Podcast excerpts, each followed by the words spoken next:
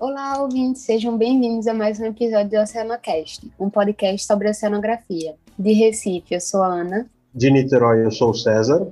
E de Recife, eu sou a Lia. E no episódio de hoje, nós vamos falar sobre a atuação do oceanógrafo na Marinha. Vocês estão preparados, marujas? Estamos, capitão! Eu não ouvi direito! Estamos,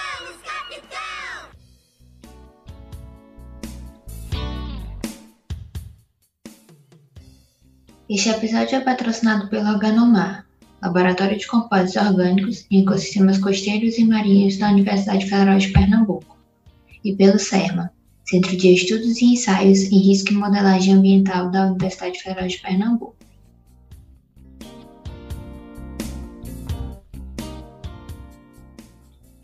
Agora eu gostaria de chamar você, César, para se apresentar para os nossos ouvintes. Quem é você na oceanografia? Boa tarde, pessoal. Eu sou o César Henrique de Borba. Uh, estudei oceanografia na Fundação Universidade do Rio Grande, na FURG. Terminei meu, minha graduação em 2003 e desde então entrei para a Marinha, para o quadro de técnico da Marinha. Hoje eu sou capitão de corveta do quadro técnico da Marinha, oceanógrafo. Fiz meu mestrado na área de Ocean Mapping pela Universidade de New Hampshire, Estados Unidos, e atualmente exerço a função de encarregado da divisão de oceanografia operacional do Centro de Hidrografia da Marinha. Já trabalhei com marés, na seção de marés, já tive a oportunidade de realizar diversos embarques oceanográficos, tanto pela Marinha quanto por instituições uh, extra-marinha, Uh, participei também de diversos programas como Pro Antar, Pro Arquipélago, uh, Pro Trindade e atualmente, recentemente fui oficial fiscal de uma pesquisa oceanográfica de, um, de uma instituição alemã que exerceu, que fez algumas pesquisas aqui na costa do Brasil. E a gente vai agora lá para o começo da sua história com a oceanografia. Como que você conheceu a oceanografia? Bem, quando eu estava no colegial, a minha, minha escola sempre fazia um circuito de palestras de diversas profissões e um dia uma profissão escolhida foi a oceanografia e aí fui convidado um professor do IOUSP para dar a palestra. E desde então me interessei pelo assunto, gostei da profissão.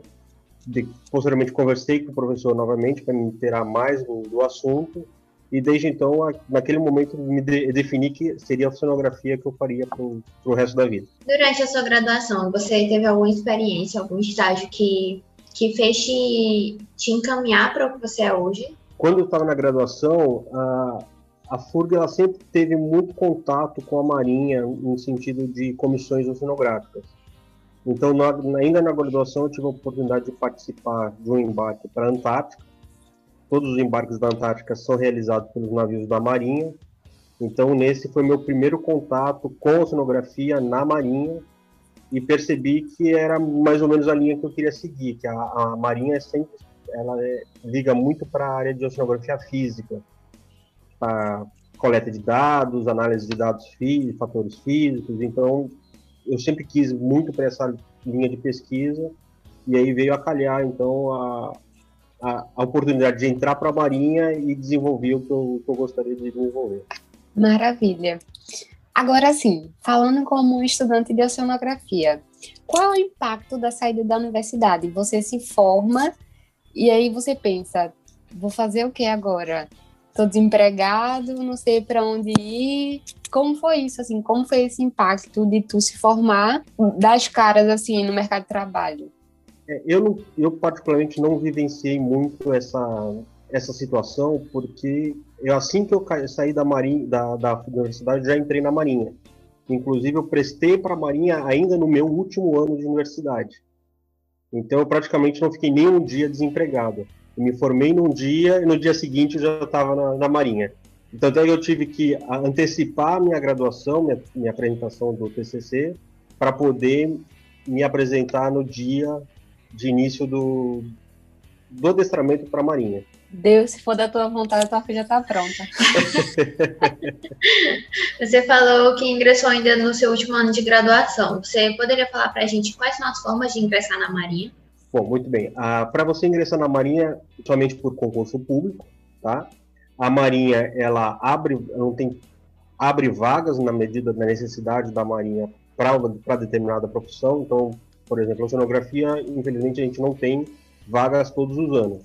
É preciso ter necessidade interna na Marinha para abrir vaga para oceanógrafo. E uma vez aberta essa vaga, existem diversos quadros que o oceanógrafo pode ingressar. Um deles é o que eu ingressei, que é o quadro técnico, que é o quadro permanente. Então, eu sou oficial de carreira da Marinha. Uh, existe aquele quadro RM2, que é um quadro temporário. O, o, candidato se inscreve na Marinha e fica no máximo até sete anos uh, na Marinha, dependendo da, da sua da sua opção e da opção da Marinha também continuar com esse, com esse profissional. E recentemente abriu um outro quadro, o RM3, no qual o candidato tem que ter um nível superior, uma pós-graduação para entrar na Marinha, seja ela mestrado ou doutorado. Nesse quadro, também é um quadro temporário, o que difere do RM2 é que o candidato ele já entra como oficial superior, ele já entra como capitão de corveta enquanto que no RM2 o candidato entra como guarda-marinha, aí passa para primeiro, segundo tenente, primeiro tenente, depois capitão de corveta. Então ele pula aí uma questão de uns sete, oito anos da, da carreira militar e já entra como oficial superior. Ou seja, deixa eu só te perguntar uma coisa para esclarecer assim para gente. Qual a diferença de um capitão e um comandante? Na verdade, capitão de corveta capitão de fragata e capitão de mar e guerra, informalmente são chamados de comandantes também, tá? Então, o nome do posto é capitão de corveta, capitão de fragata, capitão de, de, de mar e guerra. Informalmente, eles podem ser um vocativo de comandante. Assim como o primeiro tenente, capitão tenente ou segundo tenente, tem o vocativo de tenente. Entendi. Mais uma pergunta muito curiosa e muito feita muito frequente na cabeça dos estudantes de oceanografia é qual a remuneração de um profissional oceanógrafo que trabalha na Marinha? A remuneração vai depender do posto em que o, o profissional está naquele momento. E a remuneração pelo posto é igual à da, das Forças Armadas em geral. Então, um, um capitão de tenente oceanógrafo vai receber o mesmo soldo, que a gente chama de pagamento, é o soldo, o mesmo soldo de um capitão-tenente que é de uma da escola, ou que é um capitão-tenente engenheiro naval, ou um capitão-tenente é, intendente. Então não tem diferenciação por profissão, tem diferenciação pelo posto que o, o militar está exercendo naquele momento. Então dessa forma quem entra pela é, pelo quadro técnico ele tem um determinado salário que é igual para todos os cursos, todas as áreas quem entra lá nesse RM2 tem outro valor e o RM3 também. Entre, entre os quadros, não. Por exemplo, se o, o oficial RM3 exerce a, a função de um capitão de corveta, a exerce, não, está no posto de capitão de corveta, ele vai receber a mesma coisa que, o, que eu recebo como quadro permanente de capitão de corveta, ou que um, por exemplo, que não existe RM2 capitão de corveta, mas se existisse ia receber a mesma o mesmo quantitativo. Não depende do quadro, existe do, depende do posto em que o militar está. Certo. É, só falando, aproveitando que a gente está falando desses postos, como é que você passa de um para outro? Você passa por, por tempo. Cada posto tem um tempo mínimo de permanência e dependendo de um posto para o outro existe um, um curso ou um pré-requisito para ser para ser cumprido ou um curso interno da Marinha ou uh, alguma, alguma premiação, alguma coisa assim, mas geralmente é por tempo. Certo. Eu tenho uma dúvida, assim, para quem tem interesse em trabalhar embarcado, por exemplo. A gente vê nos nossos embarques, a gente tem muito contato com os tenentes que fizeram a escola naval. Então, eu queria, para quem está estudando oceanografia e quer trabalhar embarcado, entrar na escola naval seria uma opção ou é mais adequado entrar para o quadro técnico? Uh, quadro técnico de oceanógrafo na marinha, ele não serve embarcado, ele não trabalha embarcado. Ele pode embarcar esporadicamente para fazer uma comissão ou outra, mas o dia a dia dele é em terra, é no escritório, tá? é no M de terra.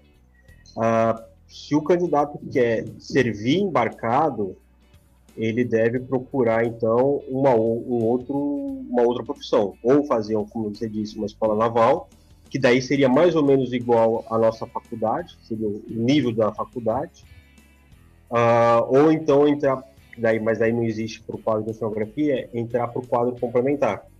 E aí seriam outras profissões, por exemplo, o pessoal que veio de marinha mercante, uh, o pessoal que veio de ciências náuticas, esses podem entrar no quadro complementar e, vez ou outra, podem servir embarcado. Mas o oceanógrafo do quadro técnico ele não serve embarcado. Ele serve em, em, em OM de terra, mas, como eu falei, pela profissão, esporadicamente ele consegue embarcar fazendo algumas comissões. Como eu já fiz diversas comissões.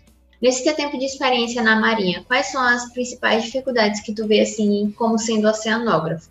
Isso vai desde vagas para oceanógrafos, como por exemplo a oportunidade para embarcar. Quais são as dificuldades assim em geral? Bem, as dificuldades, como, como você mesmo mencionou, uma delas é o quantitativo de pessoal, né? Porque uh, existem diversas atividades da Marinha ligadas à oceanografia, mas com pouco pessoal para desenvolver. Então, ou acaba sobrecarregando as pessoas que estão lá, ou acabam não sendo executadas, o que é pior ainda. Outro problema, mas não seria muito problema, é como todo mundo, como todas as instituições hoje no Brasil vivem em questões de uh, de equipamento, né, de incentivo de equipamento. Então, são equipamentos não tão modernos, que acabam não prejudicando, mas não estão tendo a, eficácia necessária que um equipamento mais moderno teria. Embora a Marinha hoje tenha, tenha, se modernizado bastante, estão com equipamentos novos, recentes, uh, de padrão igual para igual com outros grandes potências, Estados Unidos, França, Inglaterra, mas assim o quantitativo ainda é muito pouco.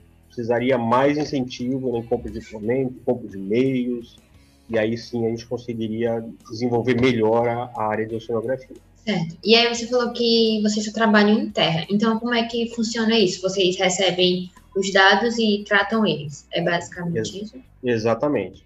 Uh, como eu falei, esporadicamente a gente pode embarcar numa comissão para fazer essa coleta de dados, mas o dia a dia mesmo nosso é em terra, dentro do, do escritório, né, do laboratório, tratando os dados, processando os dados e desenvolvendo os produtos que a Marinha que a Marinha precisa, modelo numérico, previsão meteorológica, previsão de correntes, previsão de marés e por aí vai. Dentro desses serviços, vocês também é, fazem análise de dados de outras áreas da oceanografia que não seja a física? Sim, sim, fazemos, fazemos sim. Isso depende da, da OM, que do, do quartel, vamos dizer, da OM que você está. Existe uma OM que é o IAPM, ele é totalmente ligado à área de pesquisa e desenvolvimento na área de biolo, biológicas e química. Então lá eles fazem todas as análises biológicas, Uh, tem pesquisas biológicas, pesquisas na área de oceanografia química, pesquisa nas áreas de oceanografia geológica, mas aqui em Niterói a gente trata mais a área de oceanografia física. É, um comandante formado em oceanografia, ele aprende a manobrar navio? Não, infelizmente não. Isso, como, como eu falei, a gente não serve embarcado, então essa área de comando de navio a gente não tem. O quadro técnico de oceanografia não tem. Vai ter uma curiosidade agora. Você falou que tem um quadro lá que para você entrar, você já tem que ter uma pós-graduação. Essa pós-graduação. Isso, o RM3. É, para entrar no RM3, você tem que ter uma graduação, uma pós-graduação em uma área específica ou pode ser qualquer área da oceanografia? Geralmente, quando abre-se vaga para RM3, abre vaga bem específica para uma determinada linha de pesquisa. Então, precisa ter uma pós-graduação já naquela área. E esse quadro é muito recente, ele foi, acho que a primeira turma é esse ano que entrou. Então ainda estão tá bem na, na, fase de experimentação como é que vai ficar. Mas todos os, os candidatos que entraram já entraram com uma linha de pesquisa específica. Você também citou um limite de tempo. É, Para entrar no quadro técnico, sem ser esse RM3 nem o RM2, tem algum limite de idade para entrar e depois que você entra, tem um tempo máximo de tempo de trabalho? Sim, para você entrar no quadro técnico, se eu não me engano, são, o limite de idade são 33 anos. Mas aí você entra com graduação normal. E o, a sua carreira, aí a carreira do, da Marinha Normal, que agora foi recentemente foi, foi reformulada, né? mas antigamente eram 30 anos de, de servindo na Marinha para atingir a reserva. que seria a aposentadoria. Eu tenho uma dúvida. Por exemplo, eu sou de Recife. Se eu passar no concurso da Marinha, eu continuo morando em Recife ou eu vou ter que me mudar para Rio de Janeiro, por exemplo? Muito provavelmente vai ter que se mudar, porque quando abre a vaga de oceanografia é para uma, uma OM específica, que não, que infelizmente o Recife não tem. Hoje na Marinha são poucas OMs que trabalham oceanógrafo. Seriam e todas estariam concentradas aqui no Rio de Janeiro e uma em Brasília, que é a Cecília, mas é a parte mais de gerenciamento de projeto. OM seria tipo uma base da Marinha? A base, a base da Marinha, exatamente. Então, só para organizar aqui, a gente pode entrar na Marinha basicamente por duas maneiras.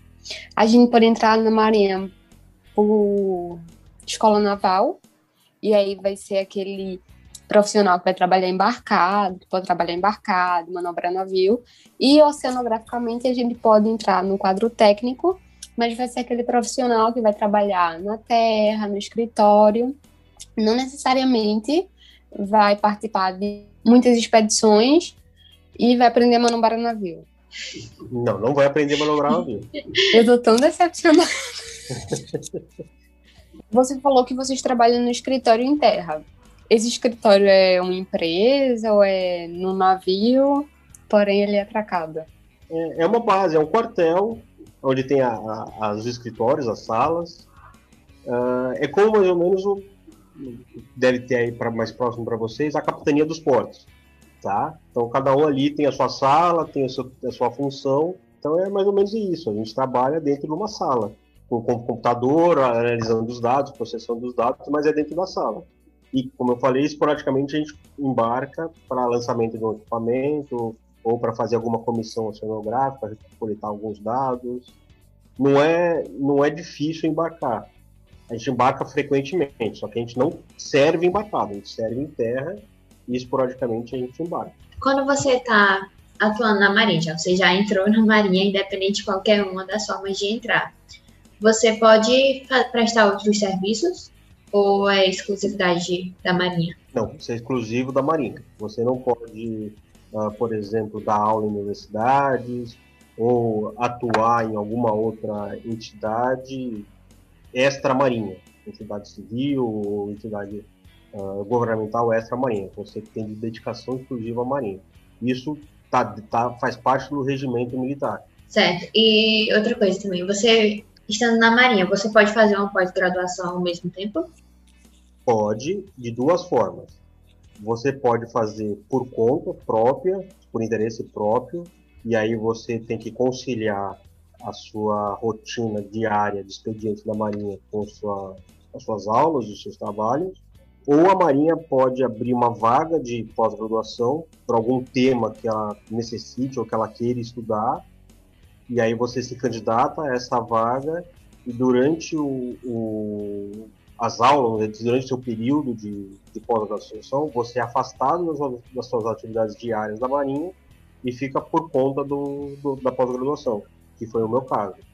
No meu caso, eu fiquei os dois anos afastado das minhas atividades diárias, me, dedica, me dedicando exclusivamente a, aos estudos da universidade. Mas você continua recebendo salário? Continua recebendo salário. Continua recebendo, você só não tem que ter aquela obrigação de ir diariamente para a Marinha para cumprir o expediente. Mas tem um processo seletivo para você conseguir, é muito concorrido? Como eu falei, primeiro a Marinha tem que abrir a vaga de um tema específico.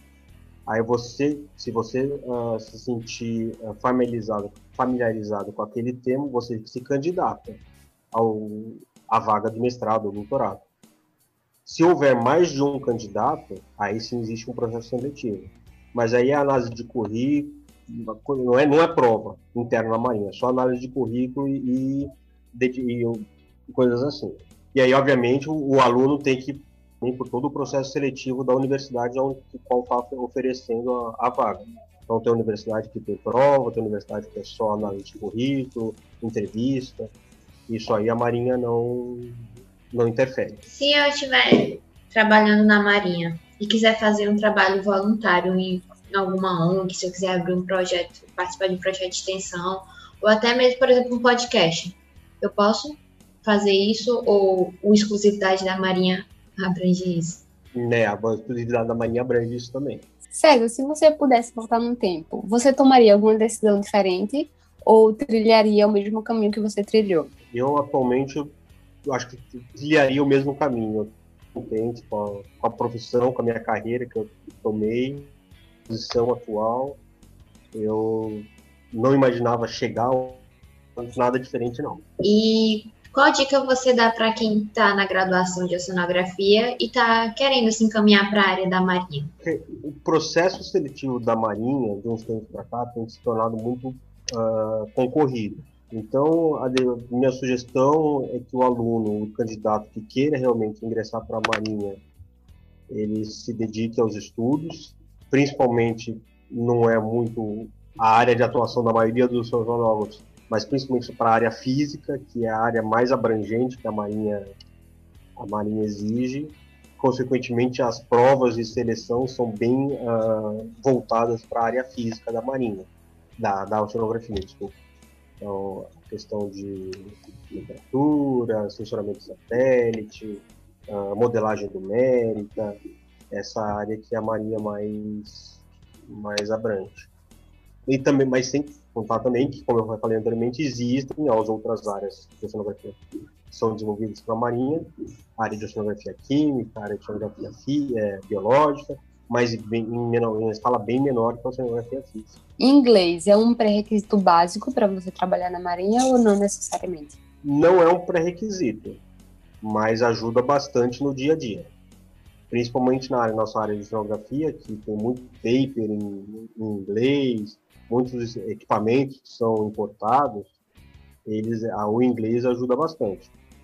Eu, particularmente, quando entrei para a Marinha, não tinha o nível de inglês que eu tenho hoje. Eu precisei uh, fazer cursos para melhorar o meu inglês, mas ajuda bastante, sim. Mais uma dúvida que eu tenho é, um profissional da Marinha de Guerra, ele pode ser destacado para a Marinha Mercante ou vice-versa? Geralmente, não. Não. O que pode acontecer, é, eu tô, mencionei agora há pouco, o, principalmente na nossa profissão de oceanografia, a gente embarcar em navios da Marinha Mercante, navio de pesquisa da Marinha Mercante, como por exemplo o Alfa Crucis da USP, ou o Atlântico Sul, que era da FURG, para fazer alguma expedição, alguma comissão. Mas, tirando essa profissão nova, porque é bem, bem específica, não tem essa migração de, entre as marinhas. Né? Marinha Americante para Marinha de Guerra, ou Marinha de Guerra para Marinha Americana. Isso é bem, bem difícil acontecer.